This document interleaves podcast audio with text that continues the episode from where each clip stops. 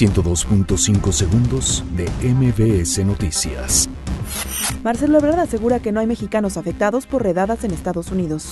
Andrés Manuel López Obrador confía que pronto bajarán los índices delictivos en el país. Concanaco pide a gobierno federal definir planes y hoja de ruta para recuperar inversión. Policía Federal detiene al Tacubayo, objetivo prioritario en Tabasco.